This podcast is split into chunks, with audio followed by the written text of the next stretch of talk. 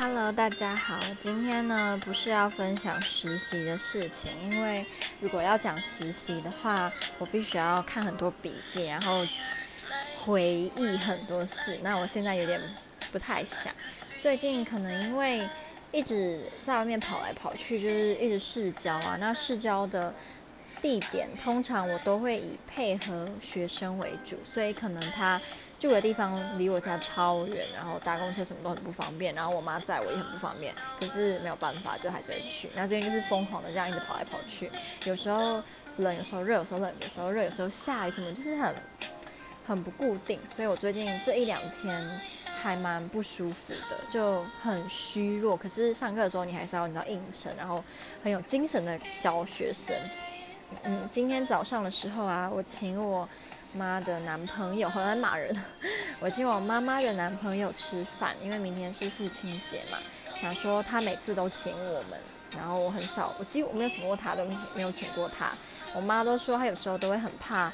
就是我们要一起跟她男朋友出去，她会怕她男朋友觉得我们在利用她，就跟她出去只是为了要让她付钱。所以这次我就请他，然后他也蛮可爱的，就是会。想要刻意点就是最便宜的，然后明明就是可以点套餐，他就不要，他要单点这样，就是很明显他不希望我花太多钱。可是我就跟他说不用，就是我赚钱，我家教那么辛苦，我就是要花，我不花我那么辛苦，赚赚钱要干嘛？如果我哪天突然就发生意外走了，那些钱我也用不到啊。就是我觉得在对于钱啊，我算是我爸跟我妈的呃。极端嘛，也不能这样讲，就是我很舍得花钱，可是他们两个就是省到一个极致就对了，所以我就跟我妈说，我借钱我就跟她讲说，奇怪，你跟爸爸那么抠，我却这么大方，我真的是家里的基因突变，然后他就整个嗤之以鼻说，哈，你大方，我小气，你有没有搞错？就我妈就讲说，你看你平常吼这个这个这个这个这个都是我在花的，如果不省一点的话，我们家是要喝西北风啊，就是 觉得很好笑。其实我有时候很爱闹我妈。因为她很像那种国小的时候班上的那种女生是，嗯，男生闹她是因为她的反应很好玩，然后这有点像像是我跟我妈，就我闹她是因为她的反应很好玩，所以我就很喜欢欺，就是欺负她，或是故意讲一些会让她生气的话，就比如说我跟她说什么，诶、妈，你超搞笑的，然后他就很激动说，我哪里搞笑，你才搞笑，然后我就觉得很好笑，所以我就很喜欢，就是一直去对啊，就是闹他，然后觉得很好玩，我好坏哦，好。那总之今天早上呢，我就请呃我我妈男朋友吃饭嘛，然后我妈后来就跟我说，就是她也很开心，因为我妈妈男朋友的儿子跟女儿都年纪很，嗯，就是比我大十几岁，都三十几岁这样，然后都成家立业，就是都有结婚啦，嗯，而且。他的女儿跟儿子都非常的有成就，至少我觉得啦，就可能每个人标准不一样嘛。我觉得他们的工作都很棒，然后他女儿甚至是有上过好几次的报纸，就是他女儿是在英国伦敦的一间蛮大，好像是那间银行叫什么？总之是一间很大家的银行。我现在因为身体不是很舒服，所以。呃，思绪没有办法很清，像以前一样那么清楚。哎，我有很清楚吗？过吗？应该是有了。好，总之他就是在一间很大家的银行当主管，然后他有上过，我记得台湾某一个经财经杂志就有一次就评说台湾。前十名具有影响力的女性，然后她就是其中一个。然后她也有上过英国的报纸，也是跟财经有关的。然后她甚至可以在伦敦买了几栋房子。伦敦的房价，你知道是非常世界级、数一数二可怕的。所以她居然还买得起房子，真的是她真的很厉害。这样，然后她的儿子呢是在那个马云的公司上班，所以也是非常非常的有钱。这样，所以我觉得。他的儿女怎么都可以这么厉害呢？不过还是有不好的地方，就是他的儿女都不是很关心，就是他们的爸爸，所以就变成我觉得我有时候是当成那个。替代品，就是我我我阿姨，就是我爸老老婆都很喜欢说我很会撒娇，然后好像很多长辈都蛮吃这一套的，所以我可能就会就是问我妈男朋友说他会不会饿啊，然后有没有吃饱啊，然后觉得好不好吃啊，或者是我跟他说我跟你讲啊，我今天怎么样怎么样，就是跟他分享，因为他的小孩都比较大了，所以他们其实也不会用这种语气或这种方式跟他说话，可是因为我。呃年纪还没有到说那么大，大到我会觉得跟爸爸妈妈用这种口气讲话会不好意思。所 以我觉得我应该一辈子都不会觉得不好意思，尤其是对我妈这样，就永远都是五岁小孩的口气。然后她就是目前感觉也蛮喜欢的，只是会觉得我要把她当成半个爸爸跟她相处。哦，讲这样也讲了五分钟。嗯，对，总之我今天早上为我自己感到骄傲，虽然也不是多少钱啦，可是我觉得赚钱就是要花，尤其是花在你爱的人身上，看他们吃饭吃的很满足，然后是由你花了钱，就是一个字爽，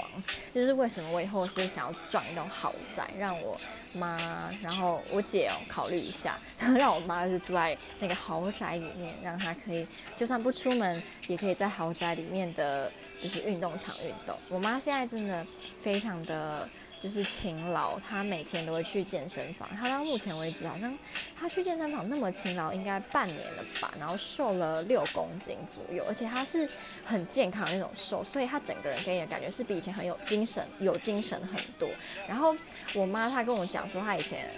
童年就是国高中的时候都是校队的，所以她的。呃，其实原本就算是有肌肉型的人，可是她的肌肉是很漂亮的那种肌肉。因为有些女生啊，她们就是可能是田径队，然后她们的小腿就是那个小腿肌很发达，就会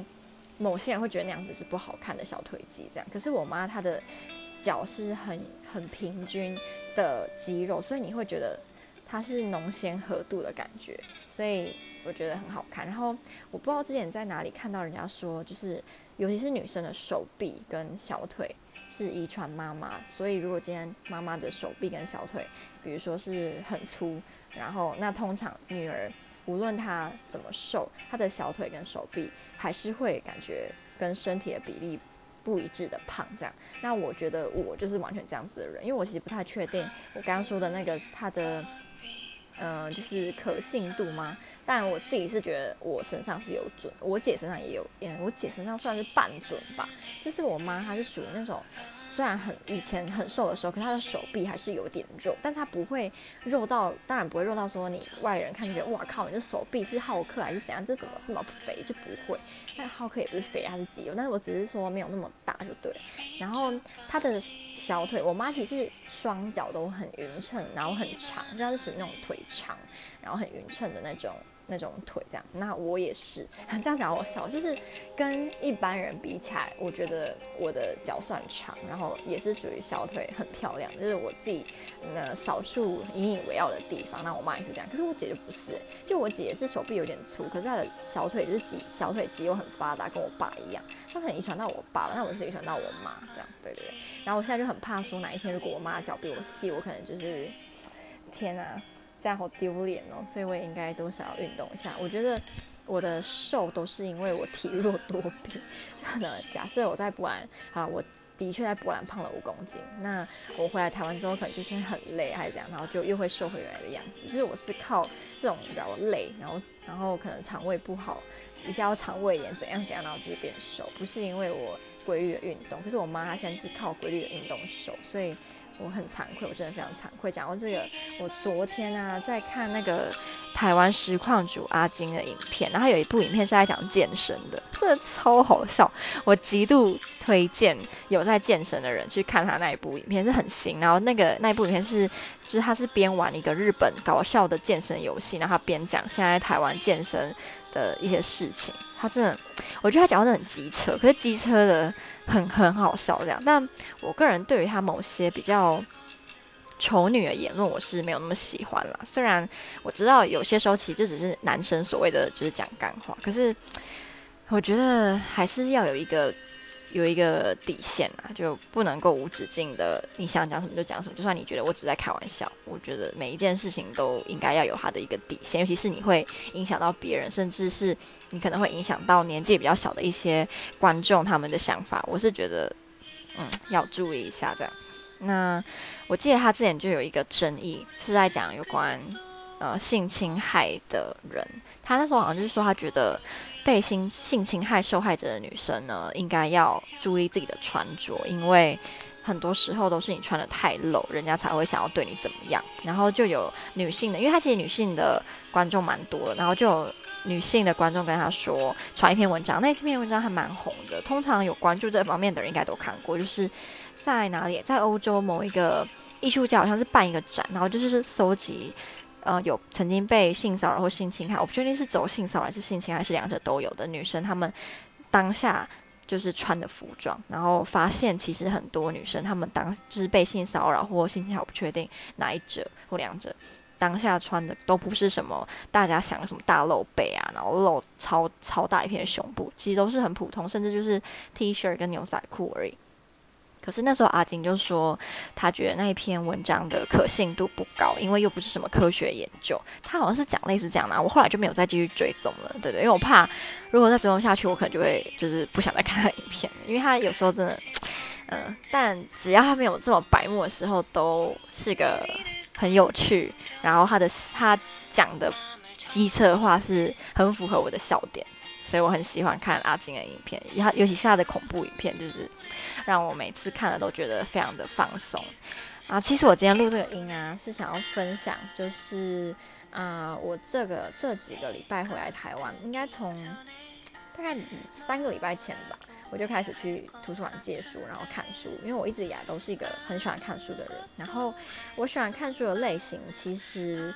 我没有说一定不看什么样的书。当然啊，就是如果你今天给我一本书，那里面是在讲，我现在看我面前，因为我在我姐房间录，那他就有他有很多，他也很很爱看书。例如他这个书，我就不会看什么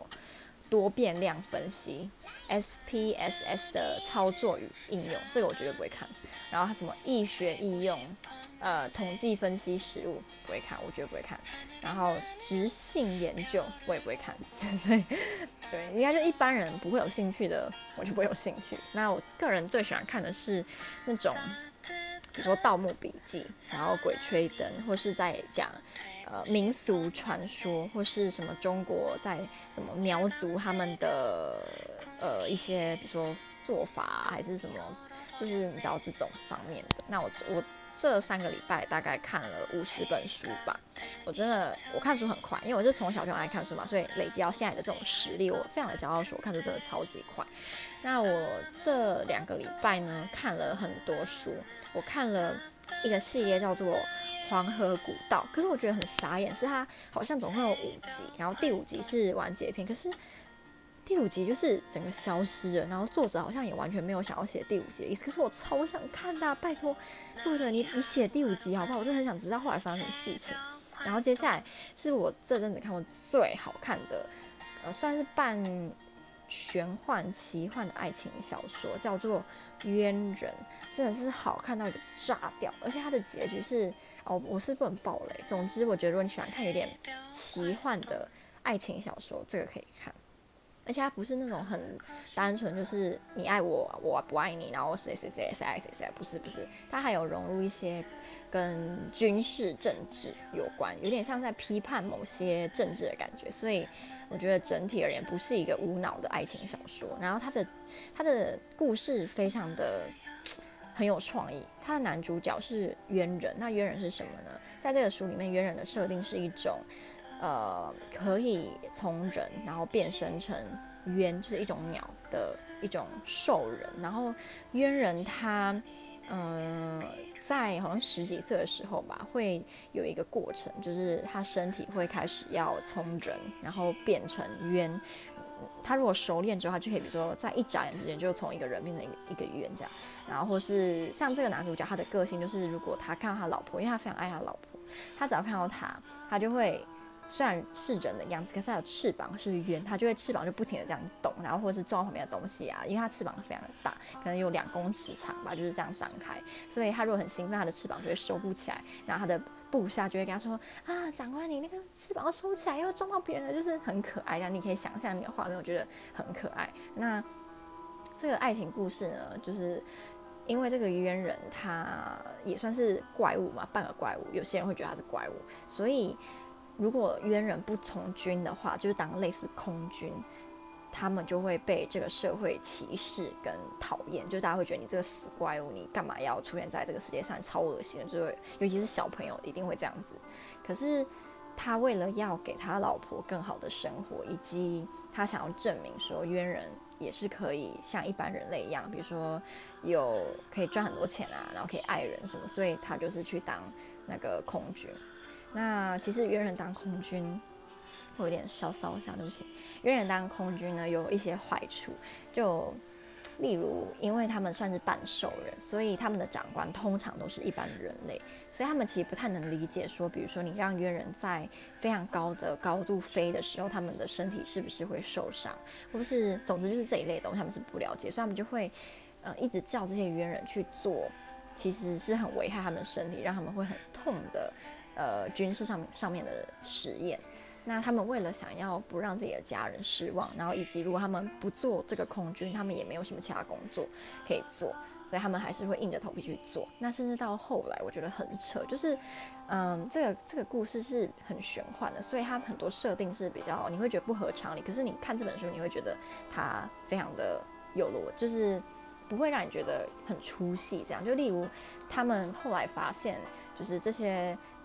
呃，猿人跟他的军眷，他们住的那个地方其实是一一只很大的乌龟，然后他们的房子都是建在那个乌龟龟壳的缝隙里面。然后这个乌龟岛呢，总之就是他们会让这些军眷跟猿人住在上面是有目的的，就是要监视另外一个一个国家这样。然后那另外那个国家，它好像是在云上面吧，因为这个国家里面的人是鹿人，这个鹿也是一种。呃，鸟嘛，然后这种路人呢，很很可怕是，呃，他们有点像秃鹰，所以他们长相是很恶心的。然后那个国家很变态，是他们把这些路人训练成像真的怪物，一点也不像人。就比如说，他们会逼这些路人要吃生的肉，就是在人的样子哦，他们不是变成鹿的鹿的样子，是变人的时候要吃生肉，然后要把自己就是瘦到一个。骨瘦如柴，这样他们就可以钻一些乌龟的缝，然后去就是入侵猿人的国家。所以后来猿人他们就是总是在某一次被路人突袭，然后就大败这样。那猿人他们的长官，就是他们国家就开始效仿路人他们的国家，就是训练这些猿人要去吃生肉，然后最好有一天在呃需要的时候，你也要可以吃人肉，就是要希望他们可以抛弃人性，去就是像完全完全像一个怪物，他们也不把这些冤人的军人当作是人来看待。总之就是。你会觉得他们真的被压榨的很可怜，然后加上冤人，如果你今天你到后来你真的变成一个怪物，你然后呃长官控制不住你，他们可能就会把你当成就是像人肉炸弹呃人肉炮弹嘛，就是把你当炮灰，或是最可怜我觉得是这个，他们会剥夺你跟你爱的人的记忆，然后你就等于是变成一个行尸走肉嘛，然后再把你的脚的那个鸟鸟类不是会有那叫什么，就是那个叫什么？爪吗？把你的爪给全部去掉，像把你的脚变得像马一样，然后让你只能四肢走，你就可以变成一只驼兽，或是变成一只马，然后他们就会把东西放你的身上，让你就是背着。他们还会把你的翅膀就是呃剪到很短，让你几乎是不能飞的。我觉得真的很可怜，因为他们真的是人，然后他们也是你知道为国奉献，然后甚至是去打仗啊，然后也毫无怨言，只是希望这个社会可以接纳他们。可是他们。是很惨，然后总之那时候看完真的是，你知道，差点就是要哭了，因为我那时候看是在那个教一个小朋友，我那时候不是当他家教，我是盯他写功课而已，他在写功课，我就在看我的书，就是看这本。其实我那时候很想哭，可是他在旁边，我我怕我哭了，他会觉得老师是有病嘛，所以我就忍住没有哭，不然我在家里看我一定会哭。我真的很推荐喜欢这种奇幻文学爱情的人，他的爱情部分，好啊，应该占有。七成，可是我觉得它的比例抓得很好，不会让你觉得都是像我说的很无脑的爱情故事，所以我真的很推荐大家去看。然后我还有看一本是穿越小说，叫做《黄溪》，那它很特别，是它的女主角跟作者都是台湾人。然后因为大部分的穿越，尤其是穿越爱情小说，女主角都是中国人，然后作者也是中国人，通常不会有台湾女生穿越到比如清朝啊、什么宋朝这一类，因为总觉得有点违和感吧。我记得之前啊。好像是哪个台湾明星，他去演穿越剧的时候，就被中国的网友说哪有就是古代人是台湾腔的，就是被会被这样讲。所以我以前曾经想过，就是诶，那如果真的是今天我这个台湾女生穿越到明朝，我讲话讲中文会不会让人家觉得我是一个怪咖？我也不知道，我其实还蛮好奇。那黄溪就是一本我觉得穿越小说里面蛮特别的，以台湾女生，尤其是她是在英国读。文学好像博士吧，然后穿越到宋朝，跟那个谁啊，一个很有名的宋朝诗人恋爱这样，我觉得还蛮好看的啦，就是你还可以从里面学到一些宋朝的小知识，所以，可是这本就比较没有那种冤人这么给人强烈感觉的爱情故事，它就只是一个融合历史史实，它里面还有李清照啊跟赵明诚，是李清照的老公，然后一些事情。对，那我还有看了一本是日本小说家，他还蛮有名的，叫做真理幸子，他写的小说通常都是。以女性为主角，然后都是写比较黑暗一点的，有时候是杀人啊，有时候是什么陷害，通常都是职场上啊。那这本是好想他去死，他有翻译，他有那个翻拍成日剧，好像五集吧，忘记我记得只看第一集而已。如果喜欢那种有点黑暗，然后是悬疑的杀人小说，以女生为主角的话，可以去看这本好想他去死这样。那我看了另外一本可怕，算可怕对啊，有点可怕的小说是叫做。捞尸人就是你知道在河里打捞尸体啊，或是什么服饰这一类的。那这本书算是蛮好看，只是我觉得我没有很喜欢它女主角设定啊。对，要自己去看才知道在说什么。那我还有看另外一个系列呢，是叫做《长江鬼事》，非常好看，真的很好看。我觉得它跟《黄河古道》都算是我蛮喜欢的类型，因为我其实之前也有借过很多这一类型的小说，可是。他到后来会让你觉得太容易预测会发生什么事情，以及主角的个性啊，什么都有一个很固定的模式。例如这种小说的男主角，通常都是家里呃两种啊，一种不是很有钱，可是他自己本身不喜欢读书；一种就是家里很穷，然后他也不喜欢读书，然后可能就是因为这样被迫要出去混。然后通常他们家里都会有某一个武功很高强，或者武功是盗墓武功，或者是什么知道一些风俗呃的一些怪谈的这种。长辈，然后他们都会从这些长辈身上得知到某些讯息，或是这些长辈去世之后留下什么地图，他们就去寻宝。就然后他们好朋友呢，主角好朋友通常都是一个什么很皮呀、很痞的男生。然后都会跟主角斗嘴，那女主角通常就是一个话不多，然后可是长得非常漂亮的女生，然后在危险时刻却可以什么发挥一些作用，就是太，我觉得我自己都可以写一本，真的，我觉得我都会写什么台湾传奇之类，就是这一类型的，因为真的看太多你就觉得都差不多啊。可是这这两个系列是我觉得还是有不一样的地方，所以是好看的。然后另外一系列是叫做古墓，古墓什么？啊古墓金缕啊，对，古墓金缕，它的好看程度大概满分十颗星，我给它五点八颗星。就它能够预测的地方很多，可是还是有有趣的地方，就属于没事，真的很没事的时候可以看，可是特别去看没有意义的那种。那我忘记有没有跟大家说，我其实也是个很爱看童书的人。我看了十几本，就这一两礼拜看了十几本的童书。我的童书童书不是指那种儿童的绘画书，然后什么呃五分钟可以翻完一本的那种，不是。我指的是比如说小鲁文化跟那个有一个美国的青少年跟少年文学的出版社，叫做什么拇指吗？不知道有没有人知道？好像拇指吧。就我小时候非常爱拇指这一系列的青少年的小说，我觉得真的是好看到炸。跟小鲁文化我都很爱，还有小兵文化我也都很喜欢。它是叫小兵文化吗？还是小兵出版社？小兵出版社，就是小兵出版社跟拇指跟小鲁的我都觉得很好，还有九歌，九歌的也很好看。所以我到现在还是会借很多这一类的书，因为我觉得青少年的小说都很励志。通常不会有什么爱的死去活来，然后谁死他死，然后就是大家都很可怜，这样就是很励志。可是主角又会因为是小朋友，所以可能会说出一些很很好笑啊，或是你会想到你以前小时候也是这样，所以我很喜欢看青少年的书。可是台湾青少年小说跟欧美的、英国的或是美国的那个风格又很不一样，所以我两个都蛮喜欢看的。这样，我最近觉得最好看的是一本叫做。烂泥怪，然后它是美国的，应该是美国的，然后青少年的冒险小说。那我很喜欢烂泥怪，是因为它的女主角是一个跟我小时候很像，属于那种，嗯，大部分时间都是一个乖乖牌，然后偶尔会想要耍坏，但是那个想要耍坏的原因是因为我怕别人觉得我很乖很无聊，所以我想要证明给他们看，我不无聊，我也可以坏。其实这还蛮奇怪，对不对？因为为什么坏就等于训？为什么坏就等于无呃？为什么乖就等于训？为什么乖就等于无聊呢？为什么坏就等于有趣？坏就等于你很你很屌，你很酷。我其实小时候真的有时候还蛮鄙视我自己的。为什么我为了想要让别人觉得我不无聊，所以我就刻意去做一些我可能其实没有那么想做的事情。可是，嗯，该怎么说呢？呃，好啊，